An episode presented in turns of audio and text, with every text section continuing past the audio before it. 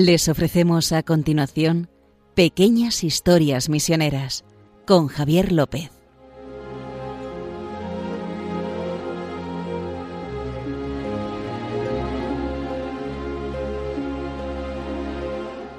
Hola, estamos aquí en Pequeñas Historias Misioneras.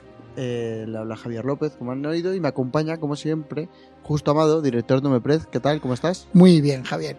Con ganas de contar eh, sobre los misioneros, pequeñas historias misioneras. Encima hoy vamos a retomar una cosa que teníamos aparcada hace tiempo, que empezamos Sí. en su día, que era Misioneros Perplejos, esa eh, sección que llamábamos de muchos misioneros y vamos a contar muchas anécdotas de muchos misioneros, ¿no? Sí, eh, en realidad es una recopilación de, de comunicaciones que nos hacen los misioneros, eh, pues no sé, cartas, WhatsApps, mensajes, eh, que claro, son cosas pequeñitas, pero son tan preciosas que, que yo creo que por eso hicimos el programa. Eh, eh, Cuando comenzamos con esta Sí. sección de misioneros perplejos, Ujú. dijimos que de alguna manera pequeñas historias misioneras estaba hecho para este tipo de cosas. ¿verdad? Es verdad que hay grandes relatos de grandes misioneros que emocionan, pero e- esto son lo que te digo, anécdotas que sacamos como del baúl de los recuerdos y que muestran de alguna manera la perplejidad de los misioneros por encontrarse a Dios en la misión Ujú. y también nuestra perplejidad.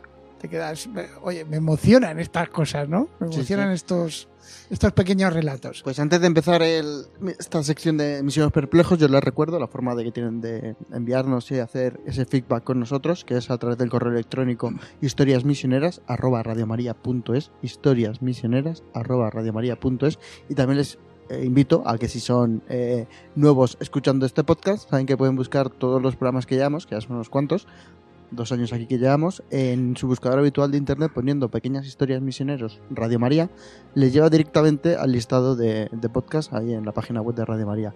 Una vez dicho esto, vamos a empezar con el primer misionero, que era un jesuita, ¿no? Justo. Sí, es eh, Fabio Garbari. Eh, es un jesuita italiano eh, que, que escribió hace unos años sobre mm, cómo habían vuelto los jesuitas a las antiguas reducciones. Si, sabe, si recuerdan, algunos habrán visto la famosa película de la misión, pero, pero con poco que, que tengan un poco de conocimiento de las misiones eh, jesuíticas en Argentina, Paraguay y Bolivia, en, la- en la- esa zona de las, sobre todo, sobre todo Paraguay y Bolivia, eh, que eran las reducciones de los jesuitas. Los jesuitas atraían a, a los, a los, a los, sobre todo a los guaraníes, ¿verdad? y eh, así lo salvaban pues también de los esclavistas y de un montón de, de- de ataques que recibían de, de, eh, colonos tanto brasileños como españoles. A ver. Y de los mismos indios, también había tribus que, que atacaban, ¿no? Que también fue eh, Bueno. el sistema que implantó eh, Junípero Serra en California, Ujú. el denostado Junípero Que lo Serra. hemos en el- Sí, tenemos un programa aquí sí. en Pequeñas Historias Misioneras hablando que de eso. denostado, o sea que, eh, eh, que también.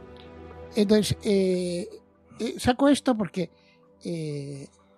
en el Beni, el vicariato del Beni, que es uno de los territorios de misión, de los 1123 territorios de misión, esto no deja de subir. Si han estado siguiendo el programa, dicen, porque no eran 1117, Empezamos con 17 y 18 cuando empezamos, ahora somos pues ahora más. son 1123. Ujú. Eh, en, eh, en el vicariato apostólico del Beni han vuelto los jesuitas. Después de O sea, después de un mogollón de Mogollón de años. tiempo. O sea, Ujú. que resulta que, eh, com- como ustedes sabrán, eh, en el siglo XVIII los reyes españoles echaron a los jesuitas de, de España.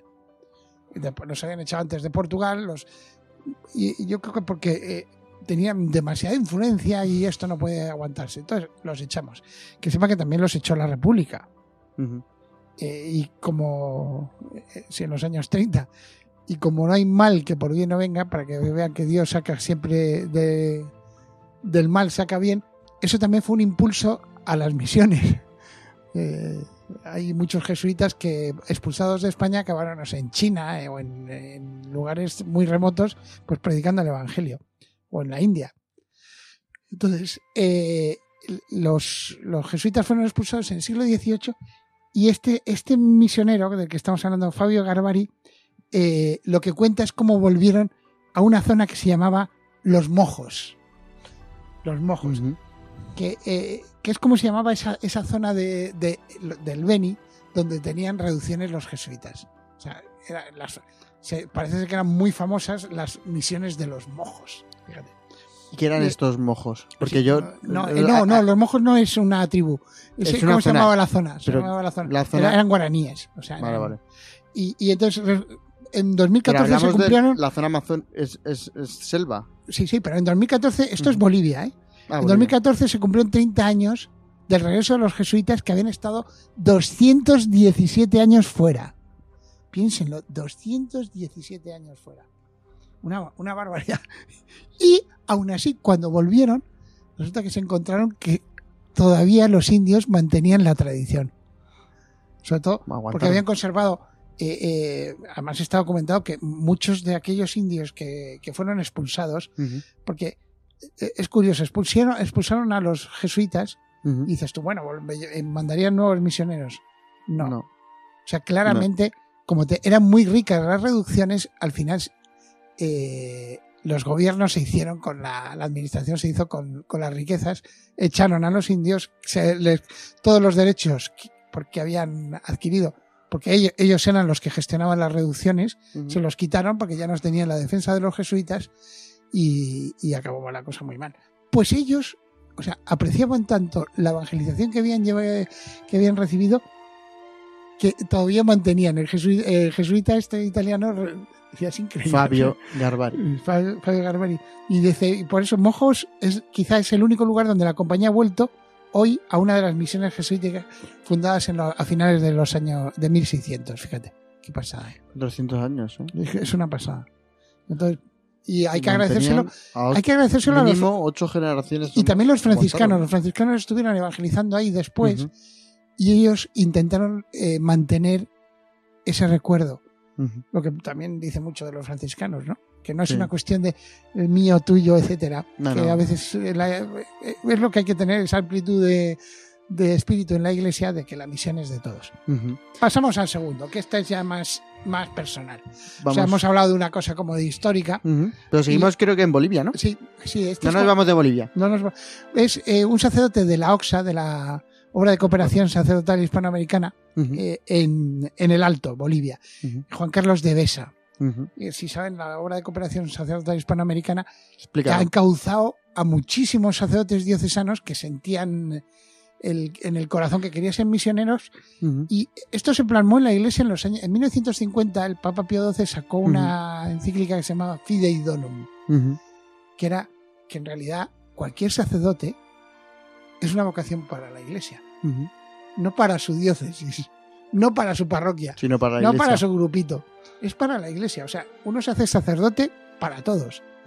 Entonces, eh, estos fidei donum, que además eh, eh, muchos idiomas uno va leyendo, no sé, en francés, en alemán o en... y dice, sacerdote fidei donum. Dice, ¿qué será este? ¿Será de una congregación especial? No, es un sacerdote diocesano que ha sentido la llamada de la misión, le ha pedido permiso a su obispo, ¿no? Y le ha dejado partir a la misión. Pues este Juan Carlos de Besa es un fidei donum, porque todos los de la Oxa en el fondo son, Son fidei donum. fidei donum. Entonces, este cuenta una historia muy dura. Es, la, es la historia de Madeleine. Madeleine era, supongo que ya vaya fallecido, una chica de 15 años con cáncer. Ahí en el pueblo, de- en la localidad del Alto, en la ciudad del Alto. Entonces, dice, eh, el, el- el misionero este decía que el Papa Francisco dice que la misericordia no se puede explicar, solo se vive. La misericordia no se puede explicar, solo se vive. Entonces el ejemplo de Sí, como el otro día estábamos eh, creo que estábamos con José María o eh, preparando la, la jornada que hemos pasado de infancia misionera y comentaban que, sí, lo José María Calderón, director nacional de las obras que misionales. aquí tiene un programa Sí. José María Calderón comentaba que estaban comentando que a veces el, el tema de la evangelización es ah lo hablaba la misionera que estaba en Tánger Sí, una Ah, ya me acordaba que decía que muchas veces con el ejemplo, con las obras. Y si eso, alguna palabra. Claro, sí, pero eso, pues en el caso de la misericordia es muy parecido, ¿no? sí, casi todos son- Se, se explica, pero pero es mejor con obras, Pero y- ¿qué pero con palabras, ¿qué vas a Te decir? explico cómo ser misericordioso o cómo recibir misericordia, porque a veces aquí va más de recibir. Eh, el caso es que le- eh, el- este misionero llamó a la madre de, de la niña esta de Madeleine para decirle, oye, vamos a pasar con un misionero, otro misionero que es médico para que le, en el fondo para que le ponga un parche, es decir, para que pueda, le ponga un analgésico y pueda dormir por la noche, Pobre. la, la niña esta, ¿no? Entonces, eh, y dice, va, pasaron y eh, después de darle la comunión, eh, estuvo hablando con ella y le dijo, ella le dijo que, ve que tenía un rosario misionero de estos de colores y Sí. decía, eh, las cuentas blancas las voy a ofrecer por el Papa Francisco, ¿no? que había ido por Sí. Bolivia en aquella época. Y las verdes las voy a rezar por ti, le dice al misionero que, resulta que había cumplido no sé cuántos años de, de sacerdocio. Entonces, eh, dice, decía que, que es bonito porque la madre cuando salió le dijo, sale el misionero de ahí de estar con la con Madeleine y le dice a la madre, gracias, doctor. Y dice, no, porque doctor, sí. Dice, sí, porque yo, eh, dice, claro, la madre cuidando a la hija, dice, yo me siento como que tengo un bulto grande Ujú. y al, y al verlo entrar por la puerta, que viene a traer misericordia, que nos explica, Ujú. dice, se me hace pequeño. Claro. Dice, por eso le llamo doctor, porque usted es un verdadero doctor de la vida. Y yo, "Oh". Qué. Dice, el Claro. caso es que eh, decía que, que a, a veces cuando la, esta Madeleine se ponía mal, claro, porque la enfermedad Claro, es muy dura. debe ser duro. Claro, Sobre todo a tu hijo. Dice, a veces decía que, que se cansaba de la situación. No. Entonces eh, el misionero dice a que en alguna ocasión yo me agarré a su mano y rompí a llorar cuando le hablaba de Jesús. Claro. ¿Sabéis? Este- estas situaciones que son, eh, eh, supongo que nos pueden pasar a cualquiera. Sí. Que, o sea, lo que hace eh, Juan Carlos de Besa igual lo deberíamos hacer nosotros con y dejarnos también misericordiar, ¿verdad? Sí. Por- eh, pero un poquito. sí. Que pasamos al siguiente. Sí, sí. Seguimos Ante- por Latinoamérica. Sí, Ana María López Castaño es, es bueno, era, no sé si seguirá allí, pero que es, es una misionera seglar de Misevi, misioneros Nos va a tocar- vicencianos. Sí, te va a tocar explicar No, no, las eh, congregaciones. Claro, no, pero es, bonito porque así ah, mostramos la riqueza de la iglesia. Sí, sí, sí. Y, y Misevi, yo le tengo mucho cariño porque Sí. con- tengo muchos conocidos. Eh, son misioneros seglares vicencianos que siguen la, la, la espiritualidad de las hijas de la caridad y, de San. Vicente de Paul y de los paules y, y- y que es muy misionera, porque los paules se llaman congregación de la misión. Eso es. Entonces, estos son seglares que, vamos, que también se lanzan como ellos a la misión, con muchísimo cariño. Entonces, eh, esta, Honduras. esta, esta misionera Sí. estaba en, en Honduras, en un sitio, o sea, había estado años en, en la, en, si no recuerdo mal, en la pastoral carcelaria, Ujú. en prisiones, que en Latinoamérica son especialmente Sí, y en, sí, en esa zona de Honduras. Y... Entonces, Sí. eh, y, y- y fue a Patuca, una localidad perdida de la mano de Dios, que o, se llega con barca o se llega con avioneta. Y lo de avioneta, bueno, eh, tampoco muy grande porque no se puede Ya, ya. Entonces, y, él ella decía que, que había vivido ahí y que estaba viviendo ahí en el momento que escribió esto, como si fuera un desierto, un lugar de aprendizaje. O sea, el desierto que te, como Jesús que se va 40 días al desierto, a Elías, un lugar donde encontrarse, ¿verdad? Pues, y, eh, y decía que ella era, ella era, reconocía que era optimista. Todo el mundo que la conocía decía, pues, eh, oye, qué optimista eres con la vida, en plan, Ujú. como muchos misioneros que tú y yo y misioneros que Sí. te- hemos conocido, que son muy optimistas. Ujú. Pues hacía como una reflexión, dice, este, este sitio tan remoto y tan perdido me está enseñando muchísimo. Y decía que una de las cosas que más le impactaban y que le, y que le zarandeaba por dentro, a pesar de lo optimista que era, era, por ejemplo, la situación de la mujer. Aquí que estamos mucho con el lío Sí. de géneros, Sí, historia, todo eso. que no vamos a entrar no a nosotros, entrar, pero pues que sepas, decía, dice, es que se me revuelve el alma ¿no? con la dureza con la que viven las mujeres aquí. Mm. Esto está en una zona que se llama la, la Mosquitia. Con eso ya decimos todo.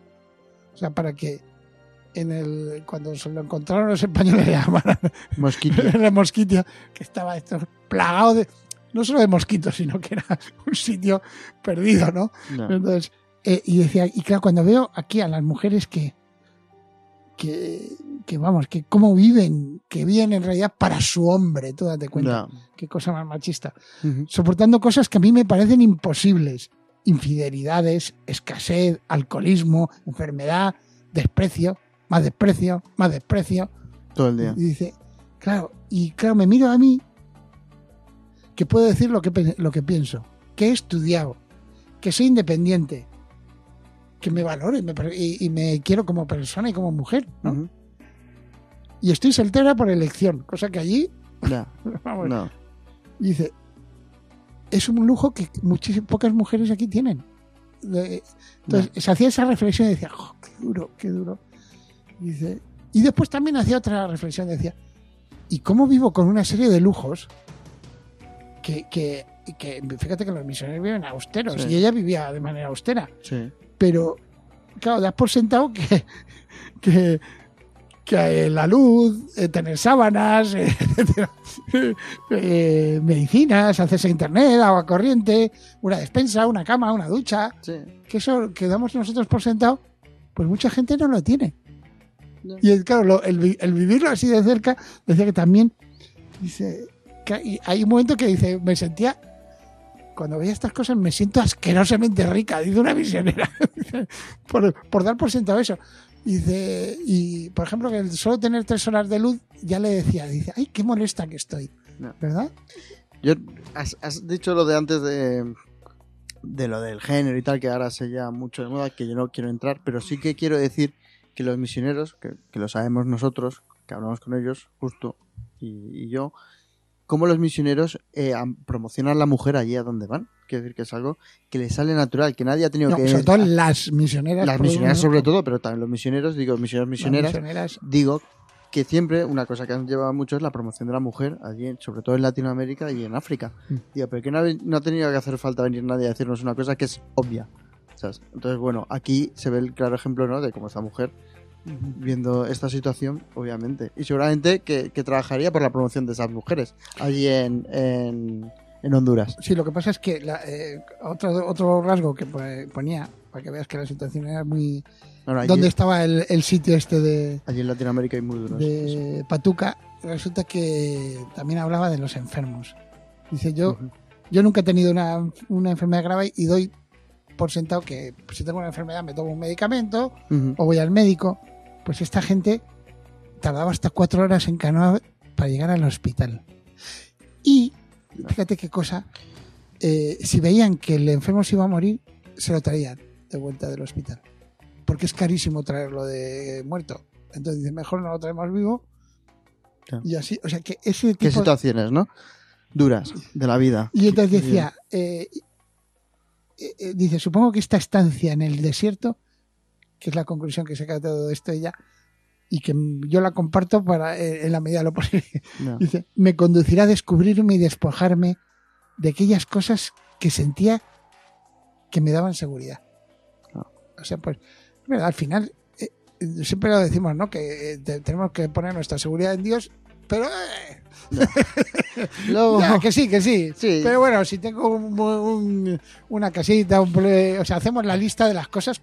Porque ¿Ves? somos En- este como todos. En este caso es la diferencia de misericordia, nos vamos muchas veces a la teoría y poco a la Sí, práctica. como, como todos, ¿no? Queremos nuestro eh, puesto de trabajo, Sí. coche, casa, no sé qué. tal. Empiezas a hacer la Nuestras y seguridades, bueno, ¿no? Ah, esas son las seguridades. Vale, genial. Nuestras seguridades. Que sí, ¿no? que sí, que no, que no está mal, pero. Sí, sí. Pero, pero que lo- bueno. Bueno, vamos, si te parece, con Sí, otra misionera. eh, Pero ahora por- cruzamos y sí. nos vamos a Vietnam, ¿no? Sí, Asia. este de Vietnam lo quería poner porque eh, plasma mucho cómo, cómo, se, cómo van los misioneros a la misión. Ujú. O sea, uno dice, "Pues aparecen allí como setas. No, no, son nu- nuestros, las misioneras y misioneros que están allí, eh, eh, nacieron en España, los que se hayan sido de España, o de Francia, o en, Los o en el Congo, ahora que están mandando tantos misioneros. La lista de 10.000 misioneros en españoles es que son españoles. Entonces, eh, claro, no, ah, se han nacido aquí, se han criado aquí, ah, se han hecho religiosos o sacerdotes o lo que sea. Aquí, entonces, eh, que no se nacen allí como setas. Entonces, esta es, eh, eh, lo que escribía Mónica Reyes, que de las siervas de Jesús de la Caridad, y, y cuenta cómo, cómo van a fundar a Vietnam. Fíjate. O sea, no es fundar, A fundar allí a, a una, una, una, una casa. una casa de las religiosas allí. Cada uno dice, bueno, eh, que no es como ir a fundar, no sé, estoy aquí en España, vamos a fundar en Portugal. Venga, No. vamos a fundar en Lisboa. Coges, casi vas- Sí, vas- coges el tren y te eh, vas y sí. fundas, ¿no? Entonces, porque sí, más o menos es lo mismo. No, eh, y ella dice que es que eh, la, fundador- la fundadora de las Siervas de Jesús de la Caridad era una vasca. ¿vale? que, que resulta que María resulta que había estado que, que esta- eh, que la, la canonizó el Papa Juan Pablo II en el año 2000 ¿Ah, sí? sí María Josefa Sancho la y, y dices tú ¿qué que-?". pues una señora ujú, allá en Vietnam le pidió, o sea, escribió a la Casa General de, la- de esta congregación de las Siervas de Jesús de la Caridad que me puede enviar una reliquia porque la vida de esta mujer me ha conmovido. ¿Antes de ser santa dices? O de- No, no, después de ser santa. Ah, vale. O sea, se ve que con el tema de la canonización, de proclamar, fíjate, beato a alguien o proclamar santo a alguien, pues oye, pues se extiende, eh, eh, oye, que este, eh, que lo que son los santos, que son amigos nuestros. ¿verdad? Sí, sí. Entonces hay que, bueno, el caso es que pidió una reliquia y entonces con esto le llamó la atención a la Dijeron, oye, vamos a investigar si podemos hacer una, una casa allí, que, que encima, pues parece que hay muchas vocaciones. De hecho, eh, eh, cuando fue hace, hace unas, un mes o así, metiendo los datos de una diócesis, en teoría territorio de misión de allá de, de, De Vietnam, Vietnam. que se llama Binh Loc. Después Ujú. no escuché Binh Loc, V-I-N, separado L-O-C. ¿No? Binh Loc, eh, no se van a creer, pero tiene la diócesis tiene 2.000 religiosas. Verdad que debe tener varias eh, casas de formación, pero para que vean la cantidad de vocaciones que tiene. son muchos, ¿eh? Pero encima- nativas, dices. Sí, sí, bueno, entiendo. Son la, la diócesis Vale, vale. tiene 2.000, Vale, vale. pero. Me, me extraña que en 1950 no sean vietnamitas. ¿sabes? Vale, vale. Era 2.000. Es una, una pasada. Entonces, eh, el caso es que se presentaron allí, fueron esta, esta religiosa, Mónica. Reyes, con otras dos eh, de su congregación y se presentaron allá en Vietnam, eh, estuvieron viendo cómo, dónde se podía y al final al final fundaron la, su nueva comunidad en Ho Chi Minh City, la antigua Saigón de las películas de Vietnam. Sí, el café de. Saigón, todo Saigón. Y, y- y lo bonito es que eh, eh, enseguida le- la- las acogieron, bueno, estaba la señora esta, evidentemente, pero que las acogieron eh, una comunidad de jesuitas vietnamitas que había al lado, eh, otra de siervos de la caridad de una fundación francesa, enseguida los acogieron, cosa que es, que es muy bonita. Es la Iglesia Universal, justo. Sí, y entonces, y pues sobre todo, fueron acogidas por la diócesis, porque ningún misionero va por libre. Los misioneros siempre van acogidos por la iglesia particular que la representa un obispo. Claro. Dice el obispo. "Ah, mándenme misioneros. Claro. Pues, pues se los mandan y, y, y- y, claro, él los acoge. Una, una diócesis que envía, una iglesia que envía y una iglesia que recibe. Qué bonito. Entonces, ¿Algo- no sé, ¿nos queda cuánto poco tiempo? Mm, ¿Algo más que comentar de Mónica Reyes No, para terminar? No. Es que ya es... se nos No. acabó el tiempo justo. Esto es muy breve. pero es que, o sea, no podemos breve. ni un, tres minutos de... No, sabes que no. Empiece. Pues ya saben que les recuerdo la forma de si quieren contactarnos o decirnos cualquier cosa, pueden hacerlo a través del correo electrónico pe- historias misioneras. Ya iba, a decirlo No, mal, ¿eh? sé, Historias misioneras arroba radiomaria.es. Repito, historias misioneras arroba radiomaria.es. Y les recuerdo la forma de poder escuchar los podcasts que ya hayamos realizados eh, de aquí a estos dos años y medio que llevamos. Pueden hacerlo en su buscador habitual de internet poniendo pequeñas historias misioneras Radio María y ahí les lleva directamente al podcast de Radio María donde están todos nuestros programas. Y aprovechamos para dar las gracias a Fabio, a Juan Carlos, a Ana María y a Mónica que nos Eso han es. compartido, estos cuatro misioneros que nos han compartido sus vivencias, ¿verdad? Sí, me encanta esta sección de Misioneros Perplejos. Hay que hacerla de vez en cuando. Venga. Bueno, justo, muchas gracias.